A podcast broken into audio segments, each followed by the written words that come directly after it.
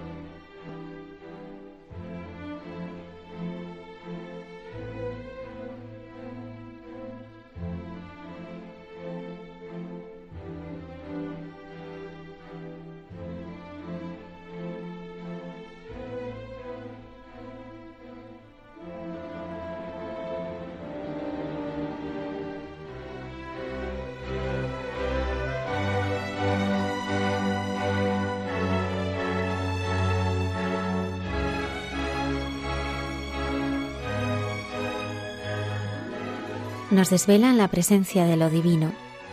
Cada color es un mensaje, cada trazo nos muestra el misterio. Su técnica milenaria nos habla de la profundidad de una tradición que ha alimentado la fe de millones de personas durante siglos. Hechos para orar se realizan desde la oración.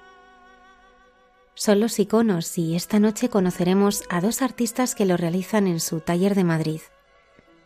Lo que un día comenzó como un sencillo encargo de decorar un cirio pascual, se ha convertido para Elena y su hija Débora en una forma de llevar la belleza y la presencia de lo divino al mundo entero. Hoy Elena Muñoz, madre de siete hijos, y Débora Martínez, que pronto partirá con su marido a Chipre como familia en misión, nos acompañan para contarnos cómo el Señor les está bendiciendo a través de su vida familiar y su taller de iconos y cirios. También estarán con nosotros nuestros habituales colaboradores, el padre Miguel Márquez en Dios nos hace guiños, el padre Alberto Rollo en Santos de Andar por Casa y la hermana Carmen Pérez en Entre tú y yo. Quiero saludar a todo el equipo del programa y especialmente a Antonio Escribano, que nos acompaña desde el control de sonido. Comenzamos.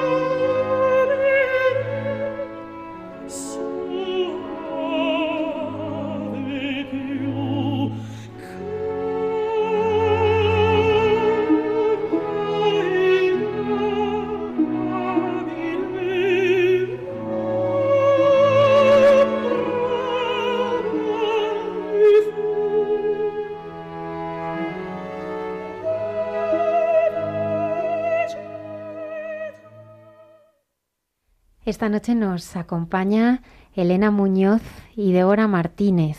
Buenas noches. Hola, buenas noches. Buenas noches, Almudena. Muchas gracias por estar aquí. Muchas gracias a ti. Elena, cuando miras tu vida, ¿puedes decir con el Salmo, el Señor ha estado grande con nosotros? Pues hoy puedo decirlo porque la verdad que eh, que aunque ha sido una vida que no mm, mucha gente la miraría con, espanto, puesto que hay enfermedad en medio de, la familia, hay sufrimiento, pero eh, Dios ha estado grande, claro que sí, que ha estado grande. Eh, digo esto porque, bueno, yo siempre he imaginado desde que era niña, ¿no? Una familia o sea, una familia, una vida en la que nada se moviera, que todo fuera idílico, que todo fuera bien, una familia con unos hijos estupendos, un marido. Y, y bueno, pues el Señor para, para enseñarme a amar, pues eh, me ha tenido que, romper esos esquemas que yo tenía. Y bueno, pues eh, yo me casé con mi novio, nos queríamos mucho, la familia empezó a crecer, eh, todo iba estupendamente con, los, con todas las cosas que tienen los matrimonios, las familias y tal. Pero hay un acontecimiento que va a marcar a, toda la familia y a todo el entorno. Y es la enfermedad de mi marido, que, que sufre un trastorno bipolar. Eh, para que se entienda, yo creo que se entendía mejor cuando se le llamaba, antes se le llamaba eh, a esta enfermedad eh, trastorno maníaco depresivo. Se entiende casi mejor porque, eh, no sé, hay oyentes que sabrán qué es esto, de qué estoy hablando, pero hay otros que no. Entonces, cuando surge esto en una familia, pues, pues hay muchas preguntas, hay muchas dudas. El Señor mm, se ha olvidado de mí, porque claro, es una enfermedad fea. Eh, es una enfermedad que cuando aparece, pues eh, la ves como, como, algo que te va a matar. Y, y yo que soy una, una, persona muy, muy débil de carácter y de físicamente, psíquicamente y de todo, eh, yo acababa de salir de una depresión cuando mi marido eh, le diagnosticaron esta, esta enfermedad. Y, esta mañana cuando rezaba laudes eh, eh, decía San Pablo a los Corintios al final de la lectura breve cuando soy débil entonces soy fuerte pues esto es lo esta ha sido mi experiencia no cuando más débil me he visto porque porque he visto que yo no o sea yo ante esta situación yo no podía eh, no he sido yo la que le ha dado la fuerza a mis hijos para poder querer a su padre después de todo lo que ha pasado. No he sido yo la que eh, la que he podido aguantar ahí, la que estoicamente. No, ha sido el Señor y a través de personas muy concretas. Eh, el Señor ha estado fuerte a través de, de la familia Dios ha querido eh, que su hijo viviera en una familia, la familia es un don maravilloso, y, la iglesia. Eh, nosotros vivimos la fe en el camino neocatecumenal. Y si yo no hubiera tenido una, comunidad que, ha rezado por mí, que ha dado su tiempo, su dinero, eh, que ha sido el Señor el que a través de, los hermanos me ha querido y a través de recibir yo ese, ese amor, ese cariño, lo he podido dar a mi marido, a, a mis hijos. Eh, nosotras que estamos tan acostumbradas a, a, lo bello por el trabajo que tenemos, eh, no hay otra cosa más bella. Yo que eh, en el momento, hay, hay un momento de la enfermedad que que hasta que diagnostican, hasta que mm, buscan una medicación, pues es muy duro, porque hay violencia, hay mm, precariedad de, de, todo. Y mis hijos sufrieron mucho, les pilló prácticamente a casi todos en la adolescencia Eh, al pequeño le pilló muy pequeño, pero, pero a todos les cogió en un momento muy difícil. Y, todos, yo, yo he visto a mis hijos con un espanto grande ante la enfermedad y en cambio, eh, si yo veo ahora cómo quieren a su padre, o sea, eso no lo hace, no lo hace nadie. O sea, el amor eh, con que eh, las palabras de cariño a veces hasta me da envidia, ¿eh? Digo, pero si yo soy más buena que él. no. Eh, y a mí no me dicen esas cosas. Bueno, pues yo, mm, ¿cómo no voy a dar gracias a Dios de ver a mi familia mm, unida cuando yo eh, en aquel momento yo pensaba que, esa familia se destruía, claro. Y, veo que no, que no, que, el Señor es fuerte y que es poderoso y que puede con esto y con, y con todo. Y, lo que decía, que, que, nosotros que estamos tan acostumbradas a la belleza, la, la belleza más grande que he visto yo es, es el amor. E, esto, que, que, es tan espantoso, que es como, es como un bosque quemado, o sea, pasa, pasa la enfermedad, pasa el sufrimiento, y es como que arrasa, que, que te, te enseña todo muy feo, como un bosque quemado pero de repente surge eh, brotes de, los árboles, empieza a resurgir todo, la naturaleza, pues, pues esta es la belleza, donde, donde está la enfermedad, donde está la muerte, donde está el sufrimiento, el Señor todo eso lo transforma y lo convierte en algo bello. Eh, eh, la belleza es esta, es el, amor, el amor que yo he visto a mis hijos con su padre, a mi familia con nosotros, mis hermanos de comunidad. Mm, eh, está la belleza, el amor, y el amor es, es Cristo. ¿Cuál es tu oficio? bueno. Eh, ¿Y cómo llegas a él? Pues mira, yo, yo empecé, yo trabajaba eh, como delineante proyectista, porque era mi oficio, hasta que tuve al cuarto hijo, tenemos siete hijos, mi marido y yo, y cuando tuve el cuarto dejé de trabajar porque ya era inviable, eh, era mucho tiempo fuera de casa y los niños requieren atención cuando son pequeños. Y, pero yo desde siempre pues eh, me ha gustado pintar. Siempre me he visto con el pincel, o sea, no me recuerdo no pintando. y siempre cualquier cosa, cualquier tabla, cualquier cartón lo utilizaba, siempre estaba entusiasmada por pintar, pintar. Y, y bueno, pues eh, empecé a pintar los cirios porque mm, en la parroquia eh, había, eh, yo me encargué un año de, buscar la persona que no los pintaba todos los años, yo la llamé y, ay, mm, por favor, necesitábamos el cirio este año y tal, y la llamé demasiado tarde, entonces mm, la pobre, es que mira, es que me es imposible, este año no voy a poder. Y me dijo así como una forma, a mí me pareció algo chulesca, así de pronto. Dice, píntatelo tú. Y, pero, pero la verdad es que fue providencial, porque fue un, eso no me lo decía ella, yo creo que eso me lo decía el Señor, porque, porque todo lo que ha hecho después eh, es así lo, lo dice eh, la historia, ¿no? Y, yo nunca había caído, si yo he pintado toda la vida, digo, y ahora pues es verdad, porque no voy a pintar el cirio. Y ese año pinté el cirio pascual de, la parroquia, gustó mucho, tal, vale. Eh, al año siguiente eh, nos íbamos de peregrinación al santuario de Lourdes. Y, uy, perdón, de Loreto. nos íbamos a, de peregrinación a Loreto.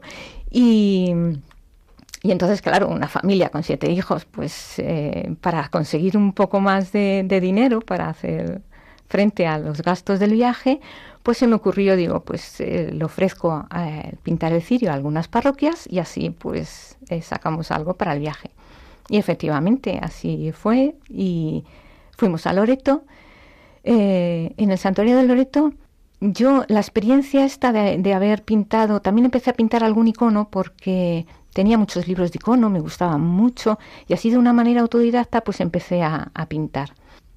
Mm, y allí en Loreto, eh, teniendo, habiendo tenido esta experiencia ¿no? de, de pintar. Digo, yo delante de la Virgen, pues le, les puse esto, mi deseo de, de, pintar de una manera más continuada, ¿no? De, porque era, era un deseo un poco, o sea, era un poco milagroso, un poco que me concediera ella el, ese deseo, porque claro, eh, pintar cuando uno quiere lo puede hacer cualquiera, pero pintar porque mm, tienes una demanda, porque tienes un, un oficio, eh, ya es otra cosa que tú no te puedes conseguir. Que es, Y para mí ha sido un milagrazo de la Virgen eh, que se me selló, nada más salir del santuario, se me acercó una persona, ay, se casa este familiar mío, mm, tú me podrías eh, pintar un icono y tal. O sea, que fue como un sello el, el que nada más salir del santuario ya mm, este proyecto empezara. Luego, claro, pasó el tiempo eh, y como esto fue creciendo, porque cuando eh, el Señor bendice, mm, lo hace tan generosamente que, mm, bueno, en mi casa ya parecía que yo, mm, había cirios por todas partes. En Cuaresma eh, había cirios debajo de las camas, en la terraza. Claro, yo, cuidado niños, los cirios, tal. Y, pero fue una época muy, muy agradable, porque pintaba en casa y a lo mejor estaba yo en un extremo de la mesa pintando y ponía a todos los niños a hacer los deberes o a pintar también conmigo allí, porque de alguna manera pues había que mantener un control. Y recuerdo que pintaba muchas veces de noche, que eso me ayudaba también a rezar, porque por la noche, el silencio de la noche invita mucho a, estar eh, en ambiente de oración. Y fue un tiempo para mí fue un tiempo muy bonito.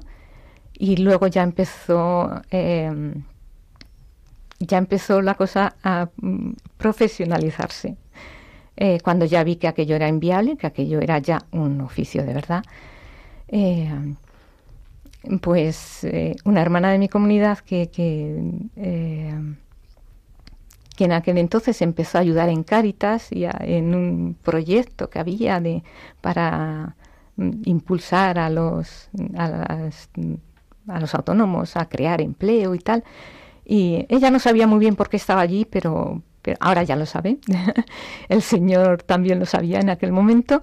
Y, a través de, de Caritas presentamos un proyecto en el cual también me ayudó otro hermano de la comunidad. O sea, mi comunidad siempre está ahí, porque son... y, y, todo surgió, todo fue surgiendo. Hay un detalle muy bonito. Eh, yo, mis padres me han ayudado, me han apoyado siempre también mucho. Y es la primera vez que lo cuento esto. es un secreto, pero hoy va a salir. Y mi padre siempre estaba muy detrás de todo esto, de que eh, me animaba muchísimo. Y él tenía cáncer y estaba en, en el hospital el, eh, aquel me iban a conceder un crédito, aquello se, se prolongó y nunca, o sea, que parecía que nunca llegaba. Y, y estábamos en el hospital, estaba ya en los últimos momentos, estábamos ya rezando, rezamos el Rosario de la Misericordia y justo al terminar el Rosario de la Misericordia mi padre eh, falleció y, y, cuando yo salí de la habitación me llamaron de que me concedían ese crédito y de que todo empezaba. Entonces, en un primer momento yo pensé, se la ha perdido, pero no, no se la había perdido. Yo creo que, que ahí estaba él intercediendo mucho. y ya me pongo nerviosa y me puedo poner a llorar. Y bueno, pues así surgió todo. Eh, y, ha ido creciendo, creciendo. Cuando entró Débora, que terminó de estudiar, bueno, ella ya contará su parte, pero me dijo, eh, me, quedo aquí a trabajar contigo. Y yo decía, bueno, pero si hay trabajo para las dos, digo, si esto el Señor lo bendice, vale, pero si no, pues te tendrás que ir a pedir trabajo a otro sitio.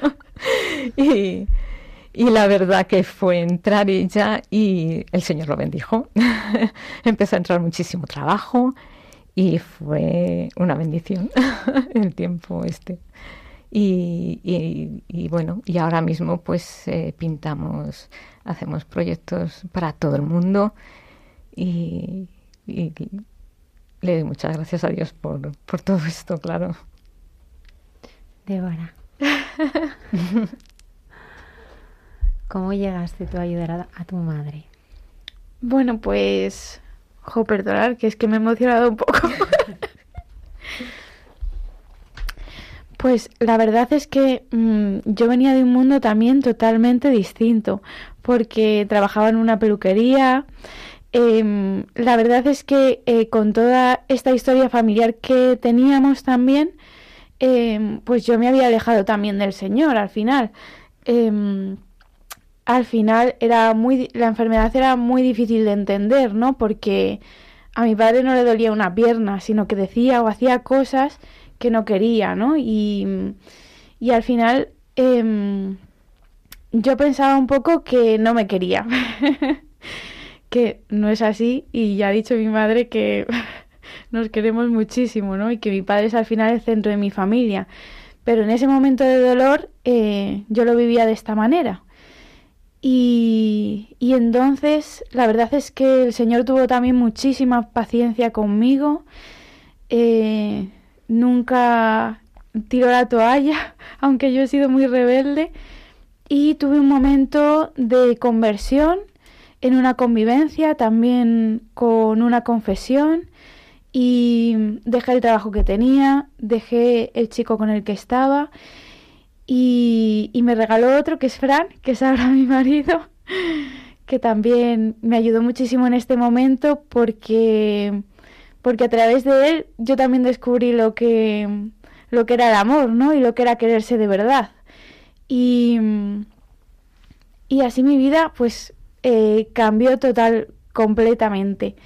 Ese año empecé a ayudar a mi madre en el taller con los cirios pascuales que yo solo hacía los círculos de los pantocrator, que es como el fondo, solo pintaba verde, pues todo un círculo verde, no negro, pues todo un círculo negro. También eh, falleció un amigo mío que era también de mi comunidad, eh, Miguel, de cáncer, y también fue un testimonio brutal para mí, porque yo le vi morir en santidad.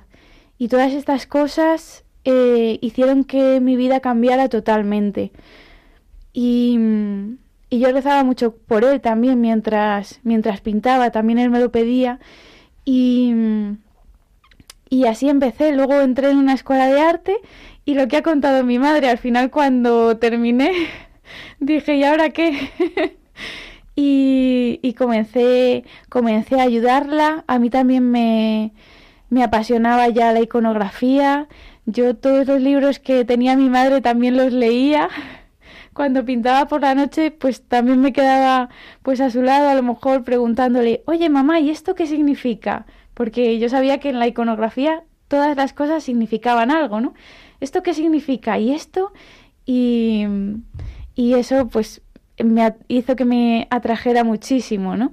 Y, y bueno, empezamos a pintar y hasta aquí. Los iconos son para la oración y nacen de la oración. ¿Cómo vivís vosotras esto? Pues eh, la verdad es que eh, para nosotras, aunque es un trabajo, eh, forma parte también de nuestra vida porque toca nuestra fe y lo profundo de nuestra fe. Entonces, cuando una persona, por ejemplo, se acerca al taller a pedir un icono, normalmente nos cuenta su historia, nos cuenta para quién es el icono, o si es para él la devoción que tiene, ¿no? ¿Por qué tiene esa devoción? Esto también forma parte de que nosotras ahora mismo no tenemos una tienda online. Entonces todo el mundo tiene que llamarnos por teléfono o escribirnos para, para encargarnos el icono o el cirio. De hecho, eh, siempre solemos trabajar bajo encargo. Entonces, eh, nos pasó hace poco, por ejemplo, que nos encargaron un icono y nos dijeron es para unas bodas de oro y nos contaron la historia familiar de este matrimonio, ¿no? Y los santos, que eran Abraham y Sara, con los que ellos veían que tenía una relación, la historia de sus padres, ¿no? Y nosotros también les pudimos, les pudimos guiar. Una vez que nos cuentan la idea que tienen, nosotros intentamos también eh, estudiar el icono, estudiar esa figura, eh, esos santos o esa advocación de la Virgen, informarnos mucho sobre ella y, y así podemos hacer, podemos ayudarles a buscar el icono, ¿no? Que, que esté en su hogar haciendo presente ese misterio. Y luego mientras pintamos el icono, también rezamos por estas personas, rezamos por la persona que nos lo ha encargado, por personas que simplemente a veces se encomiendan a nosotras, ¿no? Porque, porque saben que hacemos los iconos de esta manera.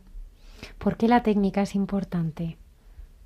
Hombre, la técnica eh, es importante. Bueno, yo cuando he dicho antes que, que aprendí de una manera autodidacta, esto luego a través del tiempo, pues tenemos un profesor, eh, que, un maestro iconógrafo, que, mm, con el que hemos aprendido la técnica tradicional de los iconos bizantinos. Entonces, eh, todo tiene, tiene un sentido sacro, desde los materiales, eh, los minerales, los mm, todo todo es para gloria de Dios, eh, las tablas, el lefkas, eh, la tela, todos mm, los pinceles con, pelo natural, mm, todo es sacado de la naturaleza porque toda la, naturaleza está dando gloria a Dios. Entonces, incluso el propio iconógrafo decimos que nosotros somos el pincel en la mano de Dios. Los iconos no se firman, porque no son obras que nosotras inventemos o que, que, sean reflejo de nuestra imaginación, sino que, que, son para gloria de Dios son, eh, y además te llevan a la fe porque eh, estudias sobre ellos, sobre los santos. Cuando vas a hacer un icono, pues eh, toda la información, rezas a los santos que vas a, representar durante la, el, proceso de, pintura también eh, estás en oración, rezas también por la persona a la que va dirigido, porque es una presencia en, el hogar o en la parroquia donde va, es una presencia de la Virgen, de los santos, de Cristo. Y, y no, no, no es tener una foto de, de, ellos en, en tu casa, sino que, que, es una presencia que te ve, que ve los sufrimientos que hay en ese hogar, que, que va más allá de, de tener una, una, fotografía.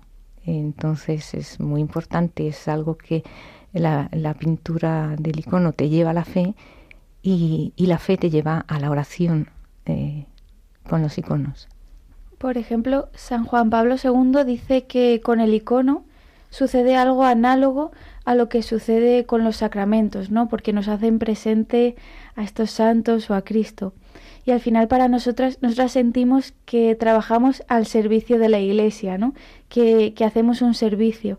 Entonces para nosotras seguir la tradición es también ponernos al servicio, no hacer a lo mejor lo que nosotras queremos con nuestra imaginación, lo que nosotras pensamos de estos santos o de la Virgen, sino que, nos dejamos hacer ¿no? por el trasfondo teológico y, ser simplemente eh, instrumento.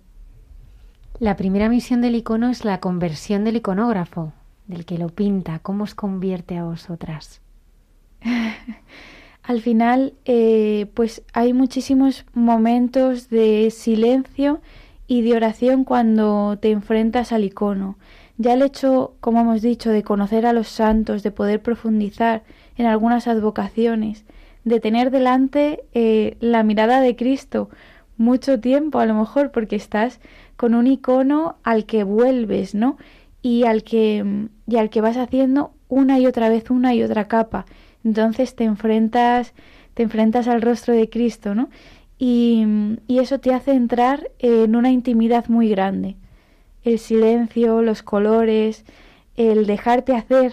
Muchas veces eh, el icono parece que se va haciendo, ¿no?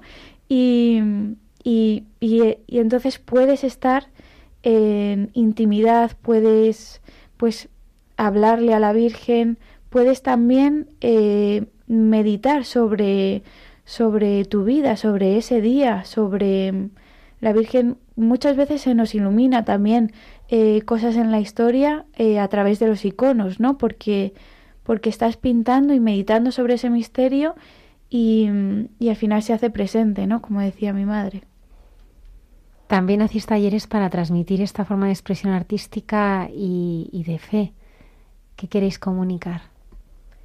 Bueno, los talleres que, que hemos hecho, la verdad es que eh, han sido una pasada porque han sido totalmente em, una experiencia, una experiencia más allá de la experiencia artística y de la gente no solo venía a pintar, de hecho empezamos rezando para, para ponernos al servicio, eh, para dedicarle ese día también al Señor y eh, mientras hacemos el curso también intentamos esto que estén en intimidad con la Virgen, que es sobre todo el icono que hemos pintado en los cursos anteriores, porque también nosotras vemos que tenemos una conexión con la Virgen, que el taller tiene una conexión eh, con la Virgen, y, y también vamos explicando toda esta teología de la que hablaba mi madre, de la naturaleza, la sacralidad que hay en la naturaleza, el significado de cada material, el significado de cada capa del icono, ¿no? Cómo se pinta de la oscuridad a la luz, por qué hacemos esto.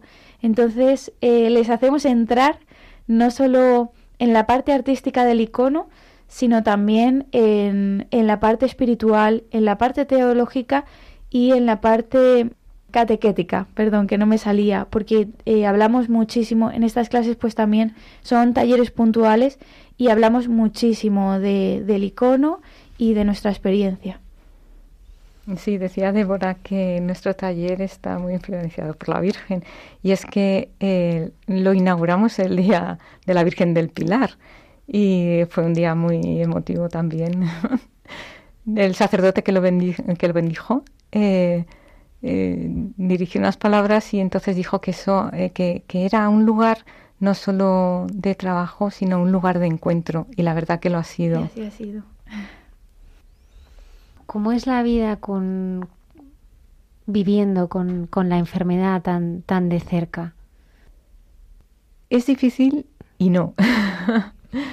Por un lado, te levantas todos los días diciendo, eh, bueno, te levantas un día diciendo, hoy, mm, hoy le voy a querer, hoy no le voy a decir nada, hoy... Mm, y, a los dos minutos le estoy gritando porque ha hecho algo mal, porque claro, está enfermo, no es que haga las cosas, pero está enfermo. Y, y veo que, que yo, mm, que no tengo fuerzas, o sea, que yo en mis fuerzas no le puedo querer. Y en cambio me levanto días diciendo yo no puedo, yo con esto ya no puedo.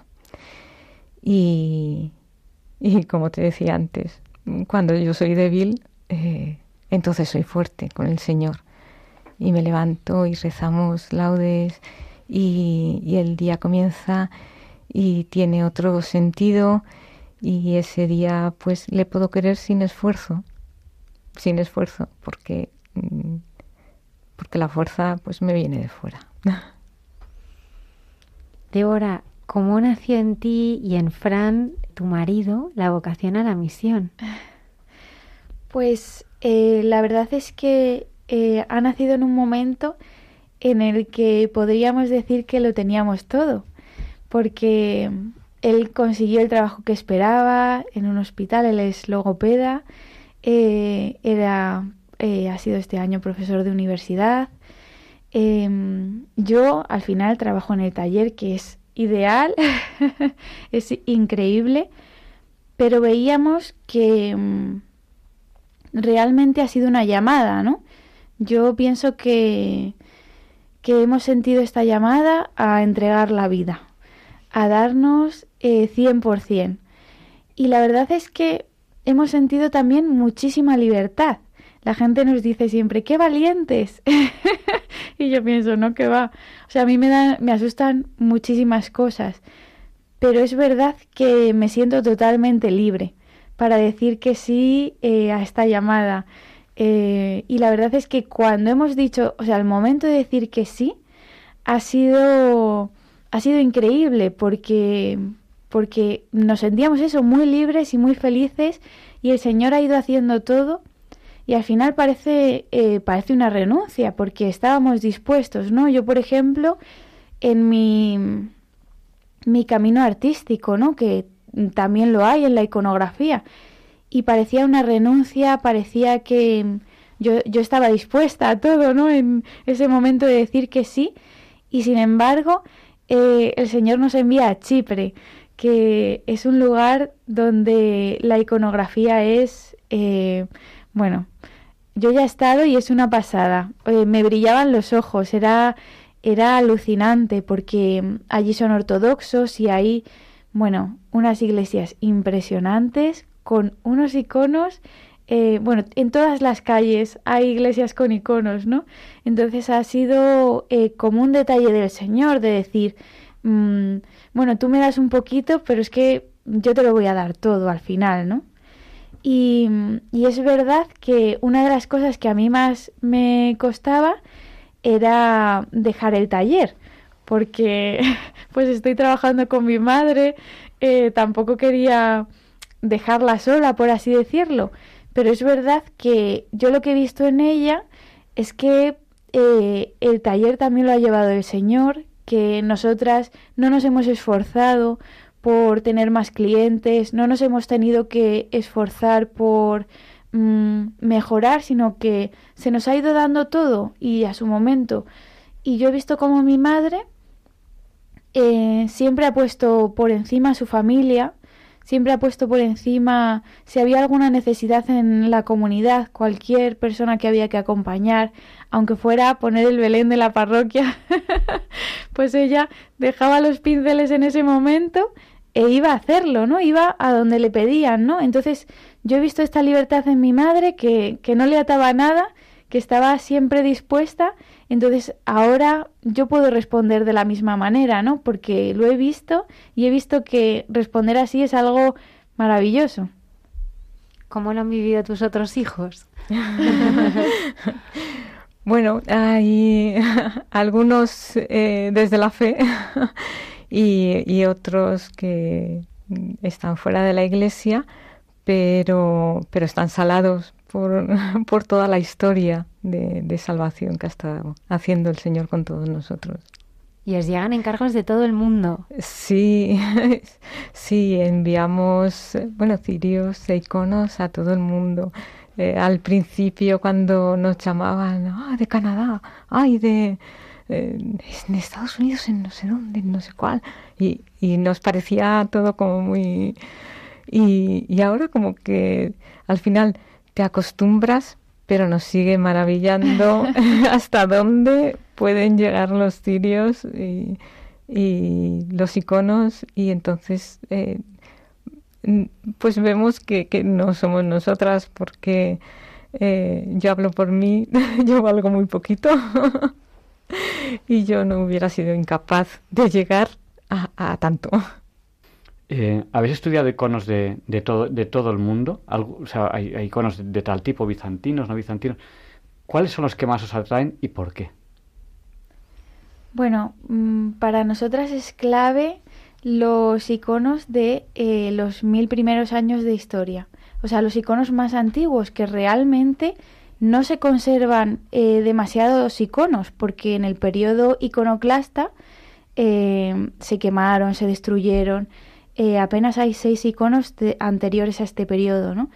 Pero nos gusta muchísimo ir a las fuentes, conocer también pues iconos del 1200 de, de artistas como Rubliov, mm, como Dionisio, que son como los maestros de la iconografía antigua y, vemos, eh, nos gusta mucho poder verlos muy bien, poder ver qué línea hacían, poder ver, encontrar también en lo que nosotras hacemos coincidencias, ¿no? De repente ver que estás haciendo las mismas capas que, ellos hacían o la misma pincelada, ¿no? Y estudiar todo esto, la verdad es que nos, eh, nos apasiona. También es verdad que la iconografía rusa es la que, la que más nos atrae. Es como una iconografía muy viva, muy viva. eh, con muchísima luz, con muchísima fuerza. Y, quizá nos atrae más que lo que tú decías, ¿no? Hay distintos tipos de... Están los iconos coptos, los iconos griegos, y quizá nosotras, eh, los rusos, son eh, actuales, son los que más nos inspiren. ¿Cómo es vuestro taller? Pequeñito. sí. sí. Débora a veces en las redes lo enseña y tal, y, luego la gente cuando viene en persona dice, ay, pensaba que era mucho más grande. Pues es, es pequeñito, es acogedor, porque cuando viene la gente no se quiere ir. y, y bueno, eh, es cuando, cuando llega alguien y, te empieza a decir cómo es, te das cuenta realmente de cómo es. Ay, qué bien se está aquí, se respira paz, se, está como a gusto. Eh, pues así es nuestro taller. Y, no sé. Sí, es, a mí me parece muy bonito. no sé si está mal que yo lo diga, pero me parece muy bonito. Hay muchos rincones ¿no? Que tenemos una lámpara, por ejemplo, del espíritu y un icono allí puesto. Tenemos como eh, pequeños rincones que me parecen eh, eh, muy especiales, ¿no? Para pues para la oración, para al final es un sitio también donde se puede estar. Hay veces que viene incluso gente de nuestra familia y se queda allí mientras nosotros pintamos. ¿Cuánto tardáis en hacer un icono? Bueno, depende, porque claro, pero eh, depende del tamaño, depende también de si es una escena, si es eh, una imagen, un retrato, pero, pero una media, solemos tardar en un icono una semana, una semana y luego pues hay tiempos de espera, de secados y de para barnizar, para dar eh, otras capas, para dar otras veladuras, para depende, pero eh, así uno normal y tal, unas, en una semana estaría y luego pues eh, hay que dejarlo secar mucho para, para poderlo barnizar y por eso mm, hay que encargarlos con tiempo, claro. Claro, porque pintamos con temple al huevo que es huevo de gallina. La lleva del huevo con una, bueno, preparada de una manera especial, mezclado con los pigmentos en polvo. Y todas estas técnicas tradicionales al final requieren tiempo, que yo sé que es algo que hoy en día no tenemos, pero le hacemos un poco la guerra a Amazon y a todo este mundo, porque cuando alguien viene al taller tiene que venir con tranquilidad y con paciencia con nosotras porque no podemos tener nada de un día para otro. Muchísimas gracias Elena Muñoz y Deora Martínez. Seguro que muchos de nuestros oyentes les gustaría conocer algunos de vuestros trabajos. Pues pueden buscarnos en internet en www.iconosicirios.com y luego pueden seguirnos también en las redes em, que allí vamos enseñando un poco el trabajo del día a día, que son arroba de punto m punto arte sacro. Tengo muchísimas ganas de ir a vuestro taller, ¿eh? Así que... Invitada estás. Muchas gracias. Así que muy, muy pronto me tendréis por allí. Muchas gracias. Muchas gracias. Muchas gracias. buenas noches.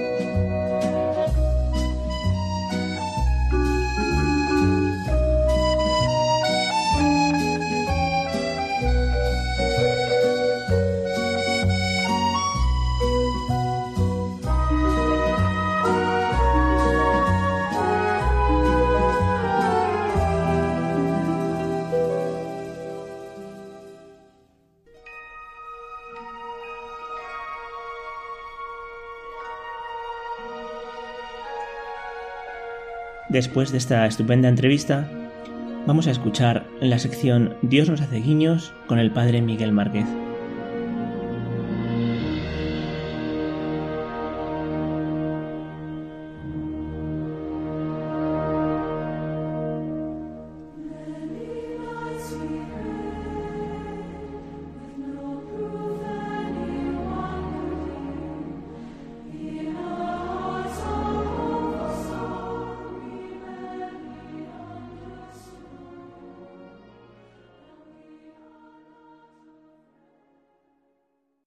Estoy en otra terraza, no estoy a dos mil metros de altura como el pasado viernes, estoy casi al nivel del mar.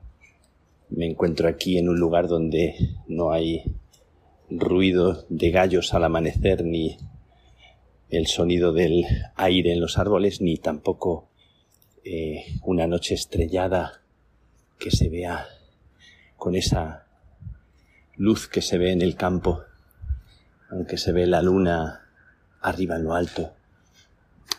Estoy en Roma y estoy eh, paseando en la terraza, seguramente se oirán los coches, se oirá el ruido de la ciudad y tal vez alguna sirena que pase. No inoportuna porque pasa cuando tiene que pasar, aunque se cuele el ruido en las ondas de la radio. Eh, estoy aquí y estoy sobre la terraza debajo de la cual están las habitaciones de, mis hermanos, de los, de los frailes. Estoy paseando mientras paseo y piso este suelo, pienso en la vida de cada uno de ellos y pongo delante de Dios la vida de cada uno de mis hermanos para que Dios les, les cuide, les proteja.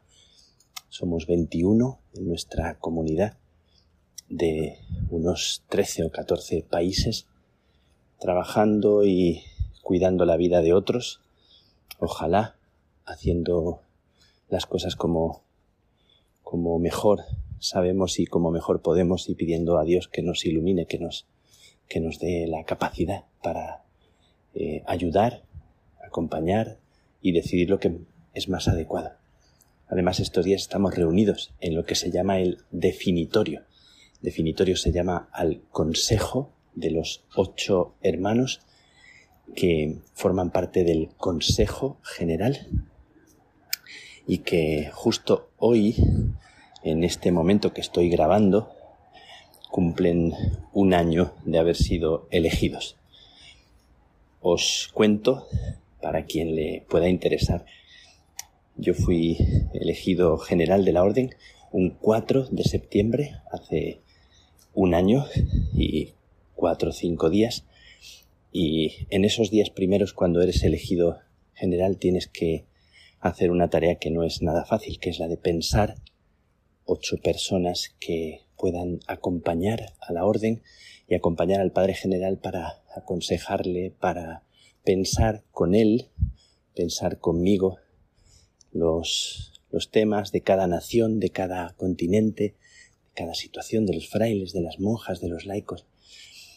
Entonces tengo que compartiros que hoy estoy muy, muy agradecido porque aquella sugerencia que hice, se sugieren unos nombres después de hablar con unos y con otros, se sugieren unos nombres y, y después la asamblea del capítulo general vota eh, si acoge, si acepta la elección de, de estos nombres. Y hoy recordando este año que ha pasado, tengo que agradecer mucho la vida de, estos hermanos que un día, de la noche a la mañana, eh, después de una llamada telefónica, eh, aunque yo también estuviera en esa situación de como de indefensión, de vulnerabilidad, de fragilidad, en la cual eh, te sientes pequeñito, y necesitas como pedir a tus algunos amigos que se acerquen para apoyarte, para acompañarte, para sostenerte, esto que es tan importante en, en la vida. Pues eh, también aquel día que, que propuse y que eh, después recibí la, la presencia de estos hermanos, desde entonces me he sentido como muy agradecido de, de tenerlos aquí, al lado, eh, de cumplir este año, un año de caminar juntos, un año de programar, de dialogar, de escucharnos, de afrontar los temas eh, en comunión.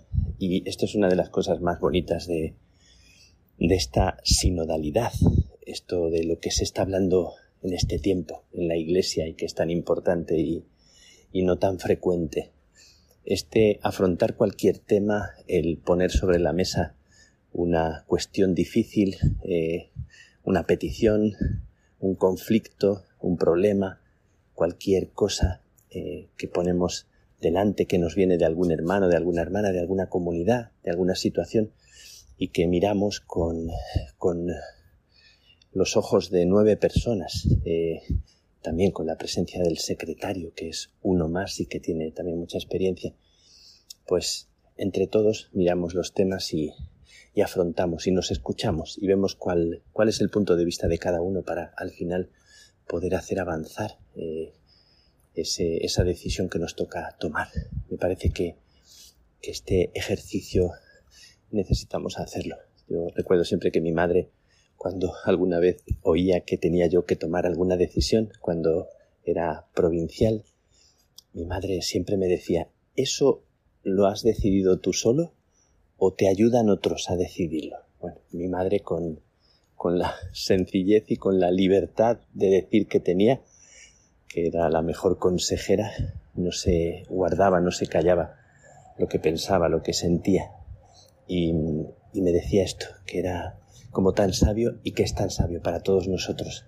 Esta necesidad de, dejarnos eh, aconsejar, de dejar que otros nos digan qué es lo que perciben, qué es lo que ven y nosotros no vemos. Dice Santa Teresa en el capítulo 16, número 7 del libro de la vida, por si queréis leerlo, que es un apartado muy bonito, muy pequeñito.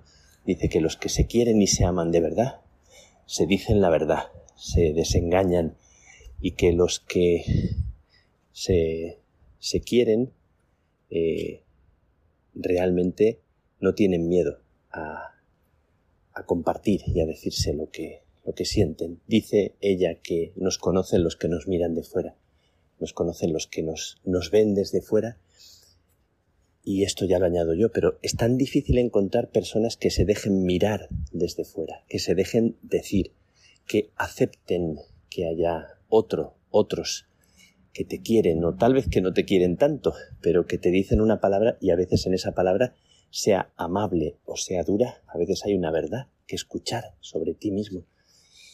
Pero pienso que estamos tan frágiles, tan vulnerables, con una autoestima siempre como en interrogante, nos falta alimentar la vida como en un amor que, que creamos de verdad, como en un te quiero que de verdad se nos cuele dentro, que, que ocupe la médula, que ocupe las entrañas, que ocupe la herida esencial que todos tenemos, esa herida esencial que solo se cura cuando uno se abre en confianza y cuando uno acepta que va a vivir toda su vida herido y que eso no le tiene que impedir caminar. Eh, qué difícil nos es escuchar una palabra de fuera y dejar que esa palabra pueda sugerirnos algo que nos ayude a caminar, que nos ayude a crecer. Así que toda esta meditación me sale a partir de lo que estoy eh, disfrutando estos días, de sentir conmigo la presencia de unos hermanos que dejaron su, su patria, dejaron su tierra, de la noche a la mañana. Eh, aceptaron eh, cambiar de vida.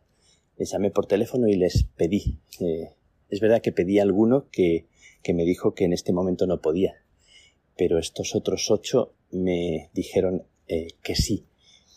Quiero señalar que en estos tiempos en los que eh, no es fácil eh, que una persona dé, su vida, dé un paso al frente y cambie su vida radicalmente, haya personas así que dejaron sus países.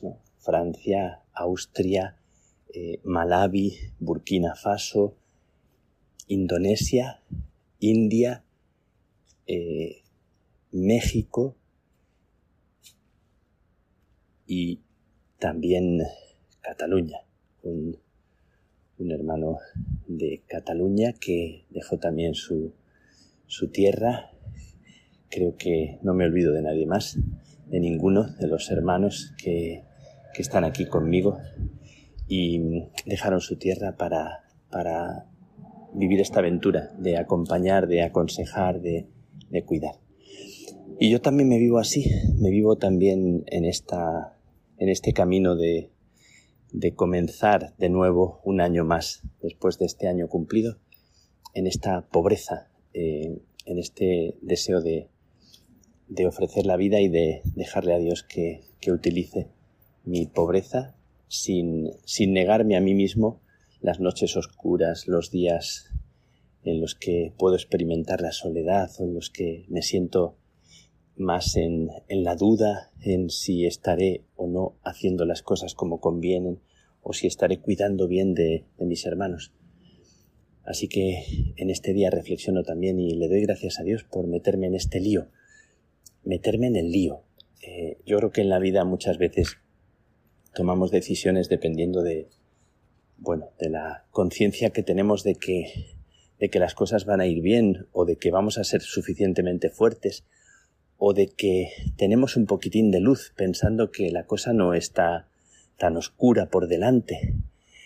Y me da la impresión de que los pasos más, más importantes y más bellos que damos en la vida tienen que ver cuando uno se siente especialmente frágil y dice me fío, me fío y, y voy a tirar para adelante y voy a caminar y voy a ir haciendo el camino a medida que el camino mismo me vaya regalando lo que él tiene para regalarme. Así que estoy aquí, eh, en este salto que he dado desde Venezuela a Roma, al calor, al bochorno de Roma, en estos días, en medio de decisiones, de, de tantas situaciones que toca afrontar, de tantas personas que reclaman una palabra, un poco de escucha, que reclaman que les mires a los ojos, que estés presente, haciendo como una, una acogida de lo que se me pide, que seguramente no es que sea una persona eficaz, que sea una persona que resuelva demasiado, sino que sea una persona que está presente y que sea sencillo para estar al lado de las personas y que cuando te toque estar con cada persona estés con esa persona sin tratar de tener la respuesta brillante o tratar de hacer un discurso magistral, sino tratar de, que la palabra brote del corazón, de que la palabra brote de la verdad de ti mismo, que a veces es un silencio y a veces el silencio es la, la mejor palabra y otras veces que la persona sienta que estás simplemente, porque uno puede ser general de una orden, pero jamás deja de ser el hombre frágil de carne y hueso que, que necesita ser sostenido y que necesita también aprenderlo todo.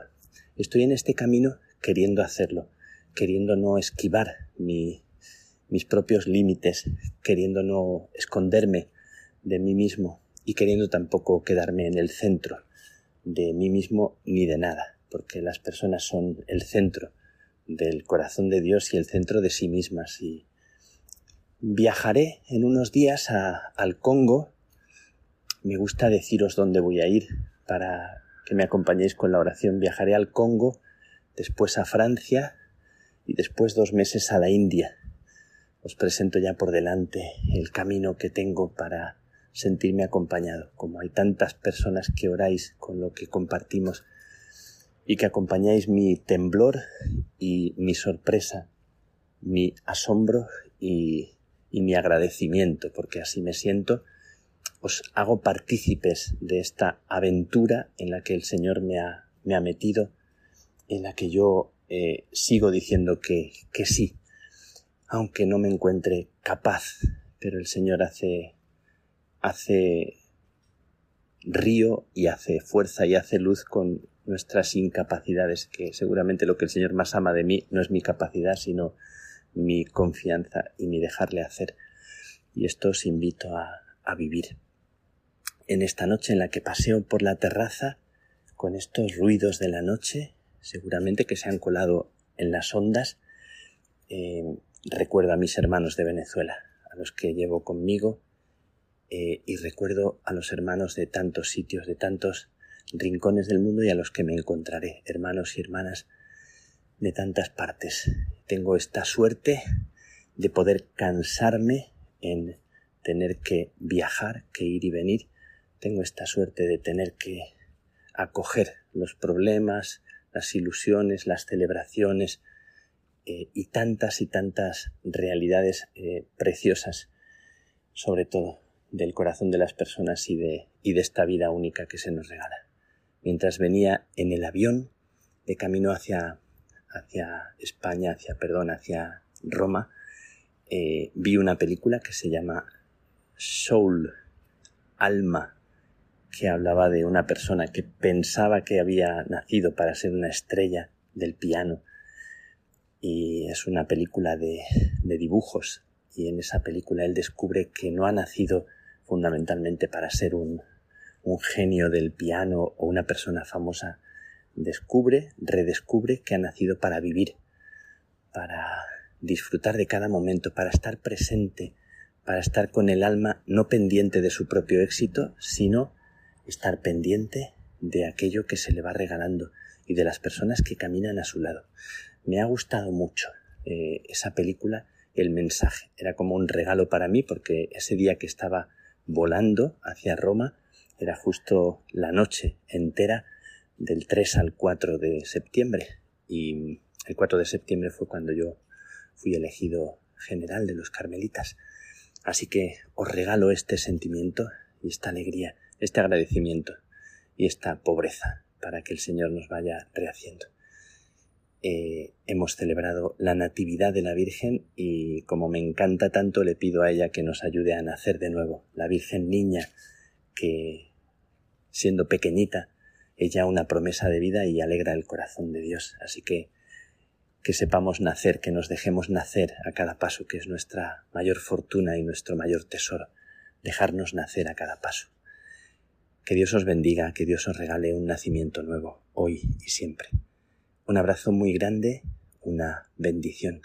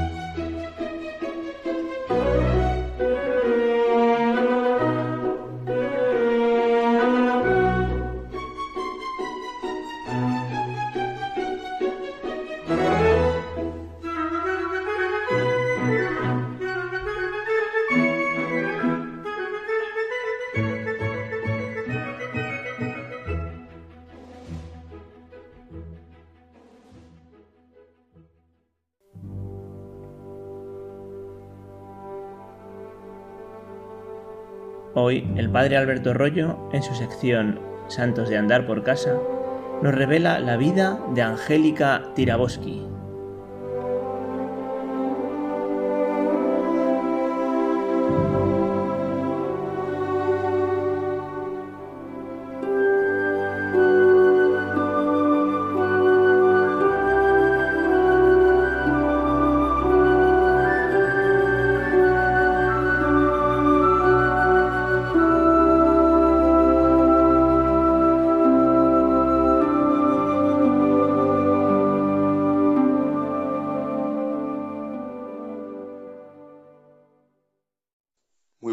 noches a todos los oyentes de Radio María. Con vosotros una noche más, el sacerdote Alberto Rollo, para hablar de los santos de andar por casa, o como el Papa Francisco les ha llamado en su exhortación apostólica Gaudete te exultate, dedicada totalmente a la santidad, los santos de la puerta de al lado.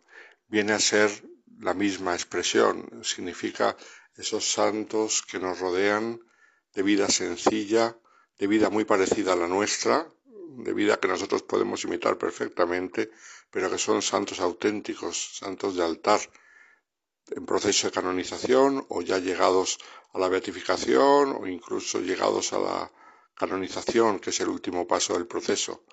Pues esta noche vamos a hablar de una santa de la puerta de al lado, de una santa de andar por casa, una muchacha italiana fallecida con 19 años nada más, después de una durísima enfermedad. Se llamaba Angelica Tiraboschi.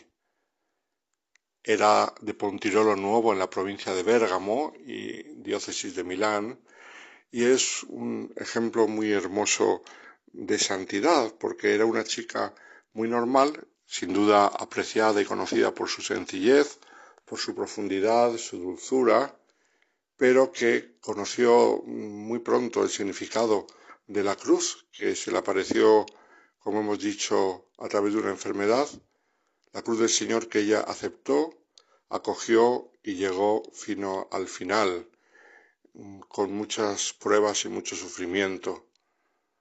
Pero ahí estuvo ella, que no se echó para atrás. Desde muy joven había entrado a formar parte de un grupo llamado Shalom de la renovación del espíritu, los carismáticos, en Zorzone, que era una zona cercana a su pueblo. Tenía para entonces 10 años, era el año 2005. Y en el junio del 2013 había decidido emprender con entusiasmo un camino de vida nueva, recibiendo la oración de fusión del Espíritu Santo según el estilo de los carismáticos y comprometiéndose a eso, a una vida nueva, a vivir en mayor plenitud aquello que hasta entonces se había vivido. Fijaos que llevaba desde los carismáticos, eh, desde los diez años, y ahora estamos hablando de ocho años después. Y sin embargo, en ese momento recibió del Señor una intuición que debía ser santa, que debía dedicarse más todavía a los demás. Sintió mm, por primera vez en su juventud que la llamada a la santidad era algo para ella. Ya venía haciendo una vida de oración en su grupo carismático, de entrega en la parroquia, de entrega a los demás, pero en ese momento sintió esa llamada del Señor. Para entonces estaba acabando prácticamente lo que para nosotros es el bachillerato y hizo su examen que aquí sería de la selectividad o EBAU, lo que llaman allí en Italia la maturità, en la rama de psicopedagogía, que era lo que ella quería mm, estudiar en el futuro. Lo hizo en un colegio público de Bérgamo y acabó en el año 2014. Tenía sus planes para la universidad, sus planes de futuro, que de pronto mm, se truncaron completamente. Era el verano, había pasado una jornada tranquila con los amigos, con las personas de su comunidad, en un centro de verano para muchachos organizado por la parroquia, un centro de recreación para que en verano, en vez de estar sin hacer nada, pudiesen estar acompañados. Y ella estaba allí como animadora, como voluntaria. Y ocurrió que en esa jornada de junio del 2014, un muchacho pequeño de los niños que allí se recogían durante el verano, se acercó para abrazarla y ella cuando le dio el abrazo sintió un dolor fortísimo en el pecho que hizo que aquel día ya no pudiese hacer nada más. Saltaron las alarmas y entonces empezaron a hacerle enseguida todo tipo de pruebas. Esas pruebas trajeron como consecuencia la noticia terrible del calvario que ella empezaba a sufrir era un tumor al seno, pero un tumor ya bastante avanzado. Ella recibió con mucho amor aquella noticia, pero no por eso pensemos que dejó de ser duro para ella, porque le dijeron que el tumor era ya muy grande y que entonces la curación iba a ser difícil, que tendría que hacer todo tipo de cosas para que ella pudiese vencer al tumor, pero que no le prometían ningún tipo de seguridad. La situación se preveía tan dura que los médicos le aconsejaron que fuera a ver a un psicólogo, un psicólogo clínico, que le ayudase a sobrellevar lo que se le venía encima. Pero ella dijo con toda sinceridad y toda sencillez a los médicos que le invitaban a visitar a un psicólogo, dijo, uy, yo tengo un psicólogo más fuerte del vuestro. Y entonces, con curiosidad, los médicos le preguntaron, ¿cuál es ese psicólogo? Y ella respondió, es Jesús. Y aquel mismo día escribió en su diario, Mejor es refugiarse en el Señor que fiarse de los hombres. El Señor me ha probado duramente, pero no me ha entregado a la muerte. Celebrad al Señor porque es bueno, porque es eterna su misericordia. Como sabemos todo esto es del Salmo 117, que es lo que ella sentía en ese momento y escribió en su diario. Fueron su gran fe y su deseo de amor a Dios, su deseo de coger la cruz y de seguir al Señor, eh, las que le ayudaron a seguir adelante en aquellos momentos. Después de varios ciclos de quimioterapia, en febrero del 2015 tuvo que afrontar una intervención quirúrgica muy invasiva y dolorosa que la puso a la prueba físicamente y moralmente. En abril de 2015 participó con un tío suyo a, lo que se llamaba entonces la Jornada de la Misericordia en Sareño, provincia de Milán. Y esto era una jornada especial organizada por los carismáticos de toda aquella zona. Y eh, ocurrió en esa ocasión algo un poco particular al pasar el sacerdote con el Santísimo Sacramento entre la gente, según la costumbre también de los carismáticos, como sabemos en alguna de sus celebraciones, el sacerdote pasa con el Santísimo bendiciendo a cada uno de los que están allí presentes. Pues cuando pasó el sacerdote con la custodia, eh, y en cuanto llegó delante de ella, se paró de modo improviso y se quedó allí un buen rato. El sacerdote no sabía que ella estaba enferma, no la conocía, pero luego contó que se sintió como atraído, como que tenía que quedarse allí un momento, no sabía por qué. Fue para ella un signo de que el Señor la quería, la bendecía y no la dejaba sola durante su enfermedad.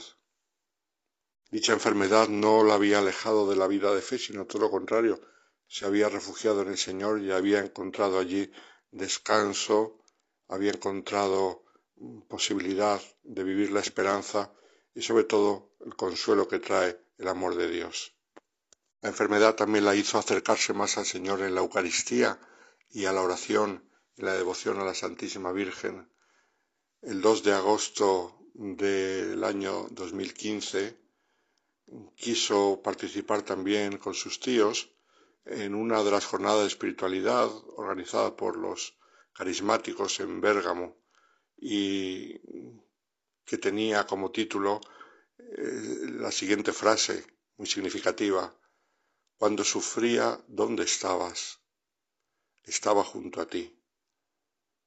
Ella sintió como que ese título le llegaba al corazón porque reflejaba cómo en su sufrimiento el Señor no se había alejado de ella, sino que había estado constantemente a su lado. María fue teniendo cada vez un papel más importante en su vida. De hecho, el rosario se convirtió en algo cotidiano y repetido incluso varias veces al día. Este encuentro de los carismáticos fue de los últimos actos públicos que pudo tener, porque de hecho morirá sin que haya acabado el mes de agosto. El 29 de agosto del 2015, con los brazos abiertos, con una sonrisa en los labios, esa sonrisa que la había caracterizado desde pequeña y que no perdió durante toda la enfermedad.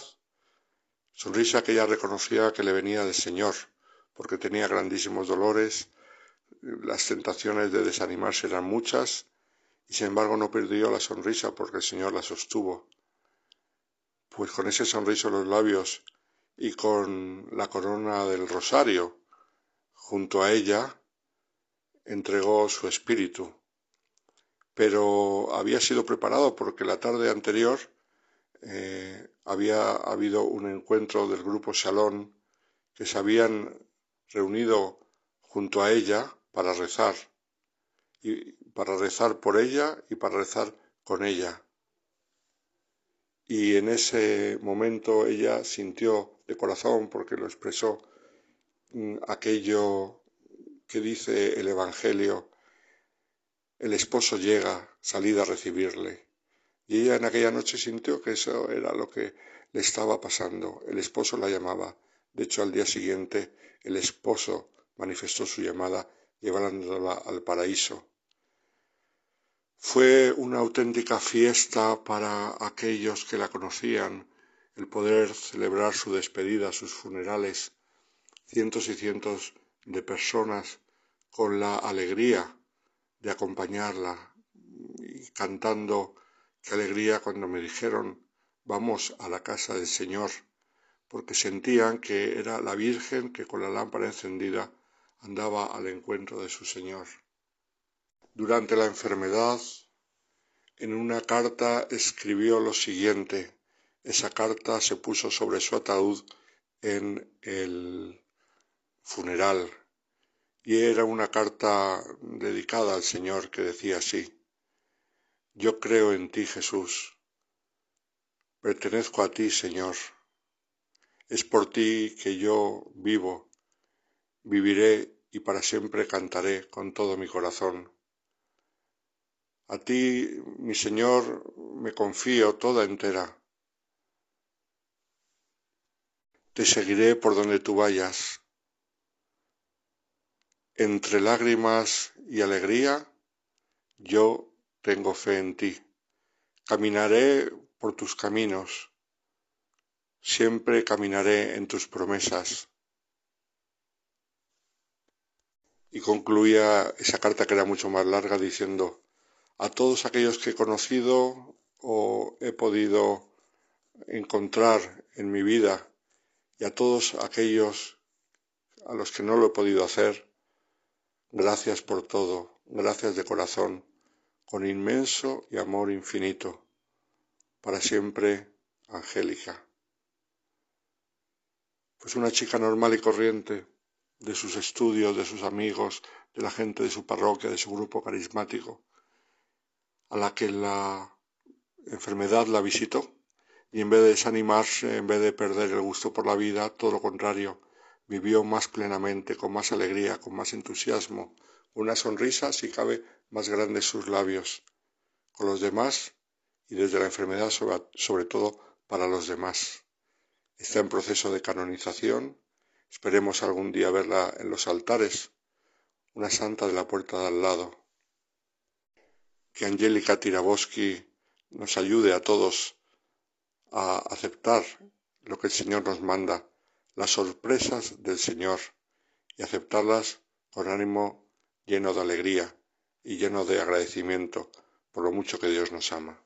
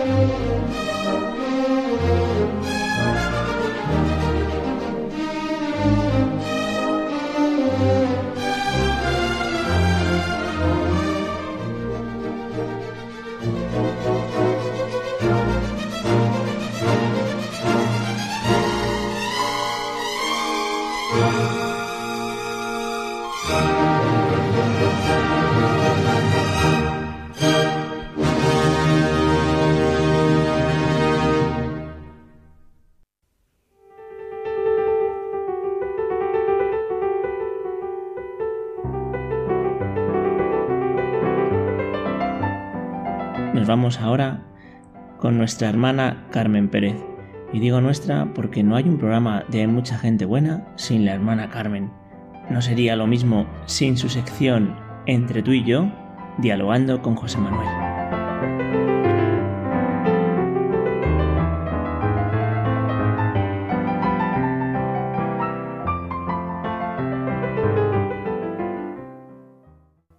Queridos amigos de Radio María. Nuestro diálogo hoy, pues miren, es como un examen que nos tenemos que hacer a nosotros mismos. José Manuel y yo nos lo hemos hecho en nuestro interior y centrado en una pregunta. ¿En qué Dios creo? Pero de verdad, pensémoslo. Y pedimos al Dios real, del que habla San Agustín y que habita en nuestro interior, que nos llene de su luz, de su espíritu, de su amor. ¿Qué Dios habita en mi mente y en mi corazón? Y para empezar, recordamos una maravillosa experiencia que fue, ¿verdad, José Manuel?, la cita final de uno de nuestros diálogos, no sé cuándo ha sido, pero hace poco. Hmm. Mi único mérito es la misericordia del Señor no seré pobre en méritos mientras Él no lo sea en misericordia. Y porque la misericordia del Señor es mucha, muchos son también mis méritos. Y aunque tenga conciencia de mis muchos pecados, si creció el pecado, más desbordante fue la gracia. Para ver, se necesita la luz y la verdad de su amor misericordioso. Eso es de San Bernardo. Nuestro problema, Carmen, es afirmar o negar un Dios que en realidad es un Dios inventado en lugar de real. Vivir en verdad una vida cristiana, una vida que comporta la fe total en Jesucristo, no tiene comparación con la puramente humana. La existencia cristiana es mucho más profunda por estar arraigada en los polos situados en el infinito. Por la relación con Jesucristo, por la fe en un Dios real, la vida cambia. No un Dios que proyecte nuestras medidas o las de las ideologías que nos encontramos. Eso es lo que nos ponen de manifiesto las personas que así lo viven.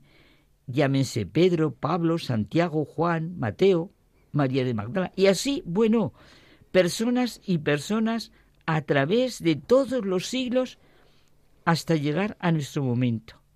Y verlo en muchas personas de nuestra misma época. Con ese sentido tan práctico, realista y lleno de fe y esperanza que tiene nuestro amigo, y yo creo que ya también de los oyentes, Jacques Philippe, pues nos hace sentir en nuestra vida cotidiana cómo es el Dios real a la luz de una frase del Evangelio. fíjense, a cada día le basta su contrariedad. Pero ojo, esta expresión de Jesús nos dice que es fundamental ejercitarse en no cargar más que con las dificultades de hoy, entregando el pasado a la misericordia divina y el futuro a la providencia. O sea, las dos realidades para nuestra vida, para la vida de cualquier persona, son la misericordia divina y la providencia divina, y así vivir cada día. Sí, es que nuestro problema, los problemas y errores a través de toda la historia, y no digamos en este momento que vivimos, es no creer en un Dios real. Se afirma o se niega un Dios hecho a la medida de la persona o de la ideología que corresponda a cada uno. Dios mío, es verdad. Un Dios real, un Dios que es amor, el primer principio, que es misericordioso y providente, pues lo podemos conocer a través de su creación. La palabra creación es la más grande que se puede decir, porque todo, absolutamente todo, tiene sentido desde esta acción divina. Tú me venías hablando de Julián Marías, qué precioso como Julián Marías habla precisamente de la hablaba de la creación, creación es Nilo. Todo, absolutamente todo, entendido desde lo que realmente es la creación divina. Porque la redención es la nueva creación. Y cualquier persona con corazón y mente abierta, con su sencilla capacidad, puede reconocerlo, aunque no lo sepa expresar, pero sí se puede sentir, reconocer, admirar, alabar. El Espíritu Santo, en nuestro espacio interior, enciende con su luz nuestros sentidos, infunde su amor en nuestros corazones y nos fortalece. Al principio, creó Dios el cielo y la tierra. Así empieza la realidad de nuestro Dios. Es origen de todas las cosas y en la belleza de la creación se despliega su omnipotencia de Padre que ama. Y como dice San Pablo, desde la creación del mundo, lo invisible de Dios, su eterno poder y divinidad, son perceptibles para la inteligencia a partir de la creación del mundo. Eso, pero demos a la palabra mundo una amplitud inmensa no medida por nosotros, total, en la que cabe la naturaleza, la ciencia, la inteligencia, los deseos, el amor, la belleza, el bien, la verdad. Ese científico pensando en los miles de millones de años para tal cosa en el átomo, en el átomo que veníamos comentando tú y yo. Dios, al crear, muestra su omnipotencia. Nos dice Jesús en el discurso de despedida creza mis obras. Dios, como Padre bueno y poderoso, cuida de todo lo que ha creado con un amor y fidelidad que nunca decae, como se nos dice continuamente en los salmos. Y como nos dice también Benedicto XVI, la creación se convierte en espacio donde conocer y reconocer la omnipotencia del Señor y su bondad, y llega a ser llamamiento a nuestra fe de creyentes para que proclamemos a Dios como Creador. Por la fe sabemos que el universo fue configurado por la palabra de Dios, de manera que lo visible procede de lo invisible. La fe implica saber reconocer lo invisible, distinguiendo sus huellas en el mundo visible. El creyente puede leer el gran libro de la naturaleza y entender su realidad, pero es necesaria la palabra de revelación que suscita la fe para que el hombre pueda llegar a la plena conciencia de la realidad de Dios como Creador y Padre. En el libro de la Sagrada Escritura, la inteligencia humana puede encontrar a la luz de la fe la clave de interpretación para comprender el mundo el mundo existe porque todo obedece a la palabra divina. Y esto San Pablo nos lo expresa maravillosamente bien en todas sus cartas, porque nos expresa la creación y la nueva creación, ¿verdad? Ya lo creo. Tú sabes que son esas dos palabras que tú y yo nos repetimos tanto. Creación y redención. Redención. ¿Qué es la redención? recapitular en Cristo, como Él dice, todas las cosas del cielo y de la tierra. Lo que de Dios puede conocerse resulta manifiesto, pues Dios mismo lo ha manifestado.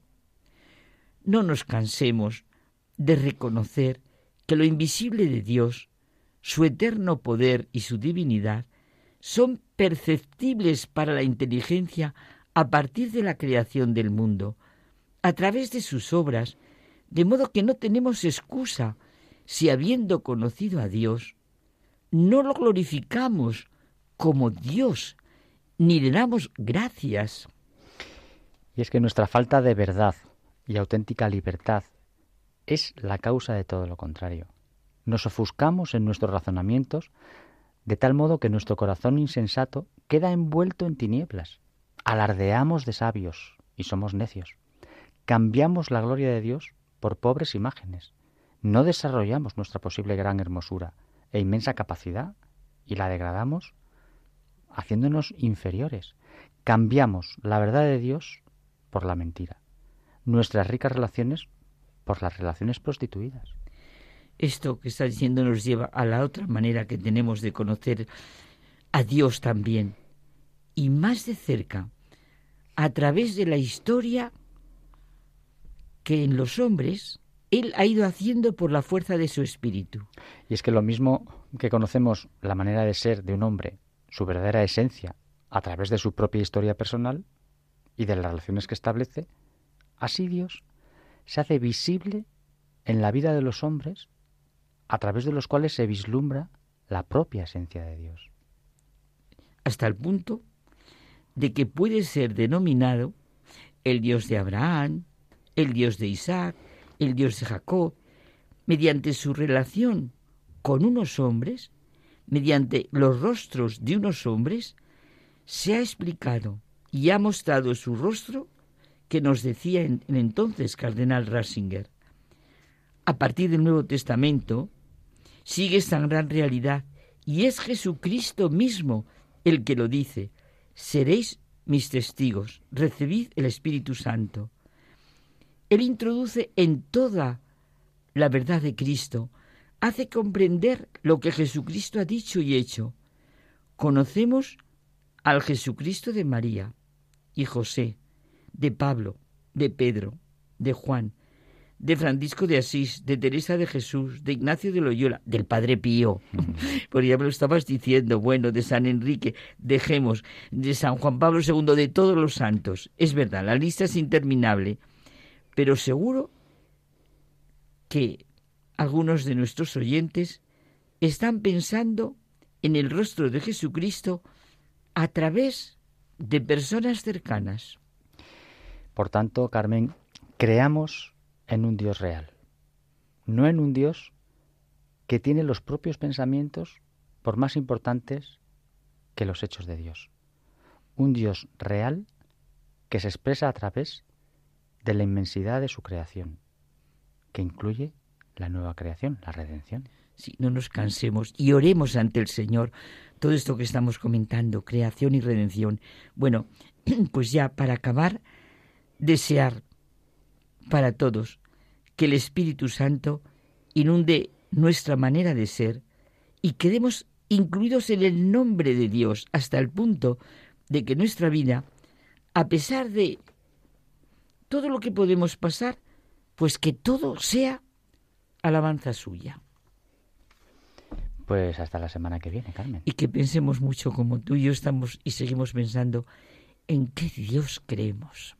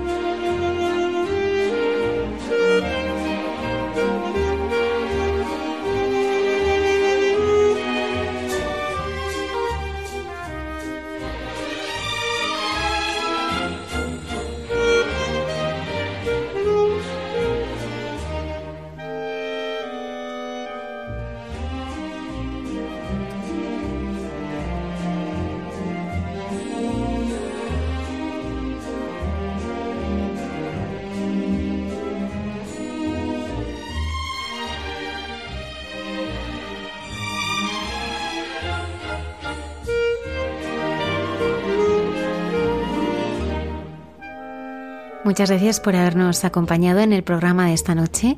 La próxima semana estaremos con vosotros con nuevos e interesantes contenidos.